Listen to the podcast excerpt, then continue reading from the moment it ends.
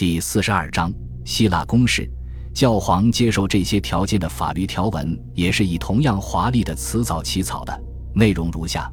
即便我们能理解当时传统上的文学夸张，也很难理解阿德里安居然毫不羞耻地在这样的文件上签了名。他当上教皇的时间只有十八个月，但是他已经尝到了被抛弃、被背叛和流亡在外的苦涩，甚至他的双肩都可以往前弓。此时的他，似乎与短短十二个月之前的那个对罗马实行进行圣师令、与腓特烈巴巴罗萨斗智的他有些不一样。在贝内文托城外的卡洛雷河河畔，有一座圣马尔西安诺教堂。威廉在这座教堂中从教皇手里接受了三只带有三角旗的矛，这样一来，他就被授予了他的三个主要统治区：首先是西西里王国，接下来是普利亚公爵领。最后是卡普阿亲王国，受职仪式的最后是和平之吻。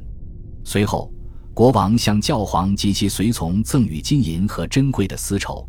然后缓缓骑马经过那不勒斯，抵达萨莱诺。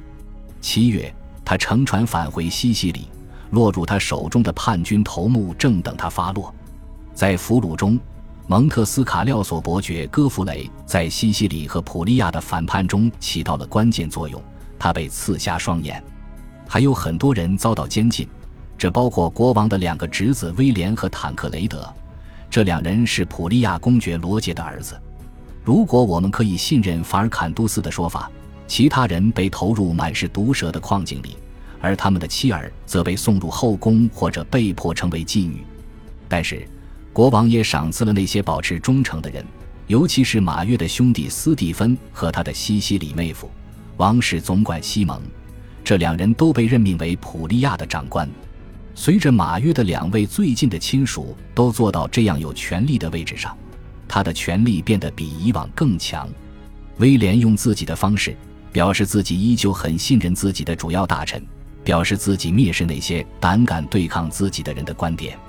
或许他在之后有理由为此时的傲慢而感到后悔，但是在此刻。他决定彻底的享受他的胜利，享受对敌人的羞辱。所以，贝内文托条约上王室印章中的花押字的内容不无原因，